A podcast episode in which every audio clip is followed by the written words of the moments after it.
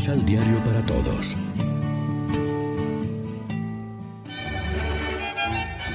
Proclamación del Santo Evangelio de nuestro Señor Jesucristo, según San Marcos.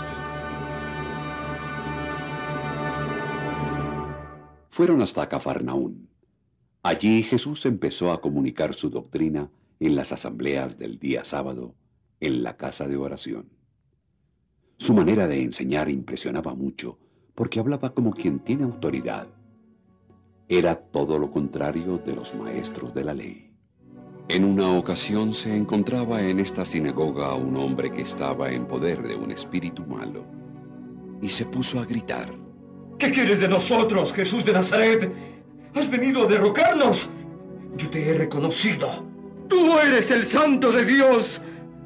Jesús le hizo frente con autoridad. ¡Cállate! Y sal de ese hombre. El espíritu malo hizo revolcarse al hombre en el suelo y lanzó un grito tremendo, pero luego salió. Entonces, el asombro de todos fue tan grande que se preguntaban unos a otros. ¿Qué es esto? ¿Con qué seguridad enseña esta nueva doctrina? Incluso le obedecen los espíritus malos. A raíz de esto, la fama de Jesús se extendió por todo el territorio de Galilea. Lección Divina Amigos, ¿qué tal? En este domingo 31 de enero celebramos en la liturgia el cuarto domingo del tiempo ordinario, como siempre de la mano del pan de la palabra. El reino de Dios que viene a anunciar e instaurar Jesús no es solo palabra, sino también una fuerza poderosa que lucha contra el mal y lo vence.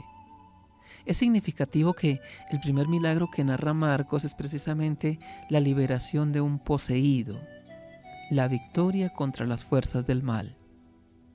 Es verdad que a veces en la Biblia se nota la tendencia a interpretar todo mal como consecuencia del pecado o de la influencia del maligno, o sea, del demonio.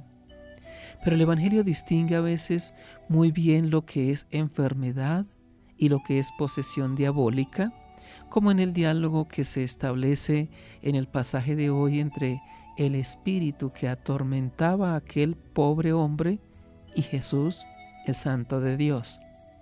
Jesús trata de distinta manera a un enfermo que a un poseído. Pero sea cual sea ese espíritu del mal, el Evangelio nos asegura que Jesús viene como el más fuerte y se dispone a vencer estas fuerzas del mal. Lo hace no siguiendo las fórmulas y conjuros de los exorcistas de la época, sino con una orden tajante, cállate y sal de él. También esto con autoridad. Reflexionemos. El espíritu del mal no tiene ningún poder delante de Jesús. ¿Qué impacto produce esto sobre las personas? Oremos juntos. Señor Jesús, te reconocemos como el Salvador de nuestra existencia y el único Maestro de sabiduría que tiene palabras de vida eterna. Cuando las fuerzas del mal quisieran reprender nuestra fe, ordena nuevamente con el poder de tu palabra que guarden silencio y se calmen en nuestro corazón. Fortalece nuestra fe para que siempre pueda o podamos confiarnos a ti, porque no nos dejas en el poder del maligno. Amén. María, Reina de los Apóstoles, ruega por nosotros.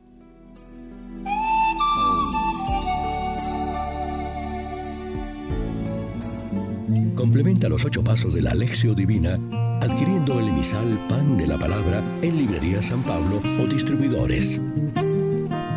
Más información www.sanpablo.co